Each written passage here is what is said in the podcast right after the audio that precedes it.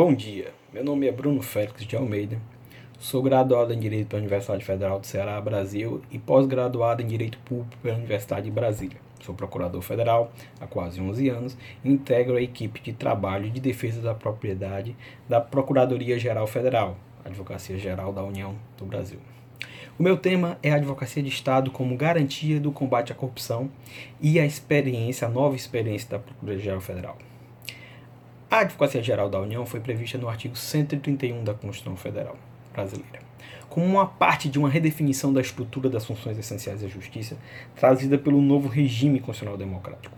O constituinte originário separou a defesa da União das demais atribuições do Ministério Público, dotando a União de um órgão com a competência para desempenhar a consultoria, assessoramento e a representação contenciosa da administração pública federal.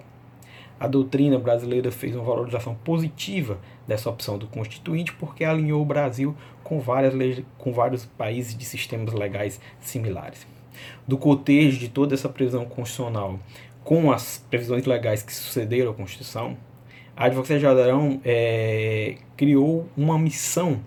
é, como função essencial da justiça que já superou a tradição, tradicional concepção advocatícia da defesa dos direitos imediatos da União e alcançou o zelo pela probidade das políticas públicas implementadas pelo governo legitimamente eleito no regime democrático representativo. Dentro desse dentro do paradigma constitucional de respeito das garantias e direitos fundamentais consagrados pela Carta de 88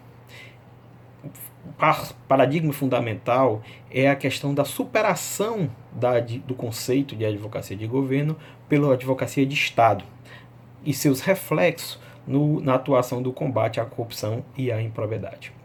O exercício da advocacia, tanto a pública como a privada, se submete a um sistema ético próprio que baliza toda a atuação do advogado, inclusive configurando os limites de defesa intransigente dos seus clientes dentro da, da, da, garantia, da concepção do direito de, de ampla defesa e de contraditório que a Constituição é, atribui a todo ser humano, toda, toda pessoa. Evidentemente, no campo da advocacia pública, é onde existe o cliente estatal, que não tem apenas uma faceta mais visível, que tem a face mais visível, que é a do governante, mas também tem outras faces, como a instituição e a própria sociedade, a problemática da defesa intransigente do cliente necessita de uma forte revisão por ditames de juridicidade.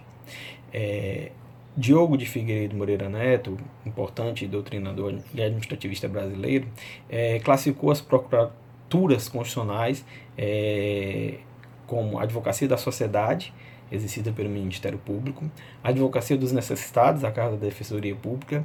e a advocacia do Estado, que é a advocacia em sentido estrito, exercida pela Advocacia Geral da União, as procuradorias dos estados, do Distrito Federal e dos municípios, voltada para a defesa dos interesses públicos primários da sociedade e secundários do Estado, propriamente dito. Ao concebermos como missão da advocacia pública em sentido estrito a defesa dos interesses primários e secundários, deve este órgão, no exercício da sua missão, um juízo de ponderação principiológico em caso de colisões desses interesses ou de colisões aparentes desses interesses dentro da realidade do Estado Democrático Brasileiro em que se funda o modelo de advocacia de Estado. Não há incompatibilidade entre a advocacia de Estado e a defesa dos interesses do cliente estatal. O exercício da advocacia de Estado atua desde a gênese da política pública, formatando o projeto político dentro do espaço de juridicidade. Assim, o representante político democraticamente eleito e o projeto político aclamado nas urnas pode efetivar seus objetivos desde que atendidos os parâmetros de constitucionalidade e legalidade. Parâmetros estes também estabelecidos dentro do sistema democrático mesmo que o controle não seja exercido diretamente por agentes eleitos, é, no caso, o, os membros da, advocacia pública em sentido estrito, mas sim investidos da ferramenta do concurso público, não temos um problema de transponível de legitimidade política, pois esse controle e defesa tem balizas constitucionais e legais. Não há, assim, vantagens democráticas na perspectiva da advocacia do governo, é, com membros de livre nomeação é, pelo governante de ocasião. Pelo contrário, a mesma representa um desvio da concepção da função essencial à justiça trazida pela Carta Brasileira de 88. Portanto, dentro desse paradigma de advocacia de Estado, é que a Advocacia Geral da União pode desempenhar o papel do combate e controle da corrupção e concretizar as políticas públicas priorizadas pelo governo democraticamente eleito, sem esquecer as exigências constitucionais e legais, também democraticamente formuladas pelo Parlamento. A Procuradoria-Geral Federal, como iniciativa inovadora, criou o projeto da Equipe de Trabalho Remoto de Defesa da Probidade Administrativa, como uma afirmação da advocacia de Estado no combate à corrupção. Até na doutrina brasileira a, da improbidade administrativa, encontramos exemplos de incredulidade no exercício do combate à corrupção pelos órgãos da advocacia pública em sentido estrito. Partindo dessa constatação fática, é, ou já criticamente já criticada pela doutrina, de que o paradigma da advocacia de governo demanda superação para o modelo de advocacia de Estado, que alcance os objetivos traçados pela Constituição para a AGU, foi que a Procuradoria-Geral Federal é órgão da AGU encarregado da representação contenciosa e consultiva das pessoas jurídicas do regime público da Administração Pública Federal Indireta, entendeu por reformular sua atuação no controle da probidade das políticas públicas desenvolvidas pelos entes que representa. Partindo da constatação de que essa área prioritária da sua atuação demandava maior ênfase na recuperação dos valores ao erário e ao esforço voltado à punição de condutas improbas, foi elaborada uma reestruturação inovadora no desenvolvimento desta função da PGF. Optou-se por conferir maior protagonismo aos procuradores envolvidos em atividades de combate à corrupção, concebendo uma estrutura que permitisse a especialização da atividade e análise dos casos que pudessem configurar improbidade administrativa e na elaboração de ações de improbidade, dentro do regime legal estabelecido pela Lei 8.429-1992. Para viabilizar esse núcleo especializado, sem tal medida representar mais um custo para o orçamento público e visando permitir uma seleção objetiva dentre os membros da carreira com experiência na temática, foi concebida a equipe de trabalho remoto em defesa da probidade. Usando o conceito inovador do trabalho remoto e todas as suas vantagens, a experiência de sucesso já reconhecida na esfera, em outra, na esfera pública brasileira e internacional, sem contar toda a experiência na seara privada mundial, né? Foi regulamentada essa rotina de trabalho no âmbito da Procuradoria-Geral Federal.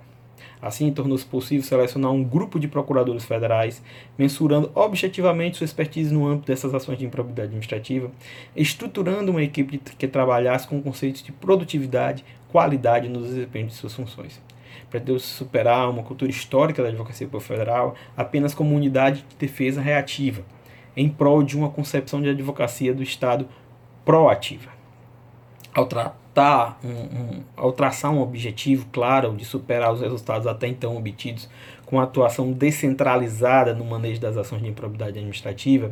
nas várias unidades que assessoram as mais de 150 é, autarquias e fundações públicas federais, foi feita uma análise minuciosa dos resultados obtidos até então e modelada uma nova forma de atuação especializada e com o estabelecimento de rotinas interinstitucionais entre as procuradorias e os entes representados, conformando os procedimentos internos ao Sistema Nacional de Combate à Corrupção. Com uma equipe especializada, foram aperfeiçoados procedimentos de comunicação de fatos que representassem possíveis improbidades e uma articulação gerencial da definição de estratégia de atuação, que permitisse um incremento na quantidade e qualidade do controle de improbidade exercido pela Procuradoria-Geral Federal.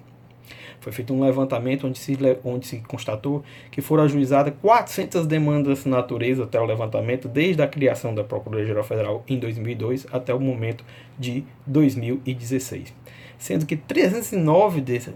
foram, foram é, ajuizadas no ano de 2010 a 2015. Desse total, 287 ações foram ajuizadas por apenas 10 unidades, num total de 135 desta constatação, foram pensadas metas que visassem o incremento da atuação, apostando na especialização das atividades no uso de sistemas eletrônicos de gerenciamento e tratamento da informação, para melhoria dos procedimentos de instrução prévia, onde são analisados os casos de possíveis improbidades, permitindo uma instrução mais efetiva com elementos probatórios que poderiam ensejar o manejo da importante ferramenta. Foram definidos os seguintes objetivos: na criação ganho de eficiência, com maior número de mediação de probidade, coleta de informações gerenciais, identificação de padrões e aprimoramentos de rotina, uniformidade com maior segurança jurídica na atuação, incremento do sucesso judicial com aumento de bloqueios via liminares e sentenças de mérito e o reposicionamento da PGF no combate aos atos de corrupção. A média anual histórica dos primeiros 13 anos de existência da PGF foi de 30,76 ações. Enquanto isso, o resultado preliminar dos primeiros 12 meses do ajustamento da ETR, de maio de 2016 a abril de 2017, alcançou-se um total de 153 ações ajuizadas, entre cautelares e ações de improbidade. Tais números revelam um incremento quantitativo significativo frente à média histórica anterior, mas é apenas uma parte dos objetivos traçados, que revelam metas tanto de caráter quantitativo como de qualitativo. Análise relevante em aspectos de resultados qualitativos tem sido o comparativo de procedimentos liminares obtidos. É, vejamos, foram 25 liminares de bloqueio deferidas, que representam aproximadamente 112 milhões de reais em bloqueios autorizados pelo Judiciário. Em contrapartida, 11 liminares foram indeferidas, que representam pedidos de bloqueio de valor de menos de, 20, menos de 22 milhões. Esses são apenas os primeiros resultados da iniciativa inovadora na atuação do combate à corrupção, mas com certeza demonstram uma opção acertada por mudar a forma de tratar o problema no âmbito da Procuradoria Federal e da Advocacia Geral da União.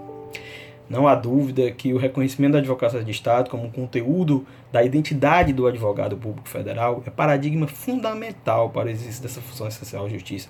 em toda a plenitude vislumbrada pelo Constituinte de 88. Adotar a verdadeira advocacia de Estado como padrão de identidade da atuação constitucionalmente definida para o advogado público é a base filosófica que permitirá o controle da probidade administrativa pela Advocacia Geral da União, quando ao ponderar os interesses primários e secundários do Estado e demandar a tutela do primeiro em detrimento de interesses de governantes de ocasião. Essa mudança de paradigma teórico-funcional, aliada às iniciativas inovadoras, tanto na forma de organização do trabalho como no uso de recursos modernos de tecnologia da informação, vão permitir um combate mais adequado e uma, uma corrupção cada vez mais organizada e internacionalizada, redef, redefinido e entranhada no Estado moderno. Era isso que eu queria falar. Agradeço a oportunidade. Obrigado a todos.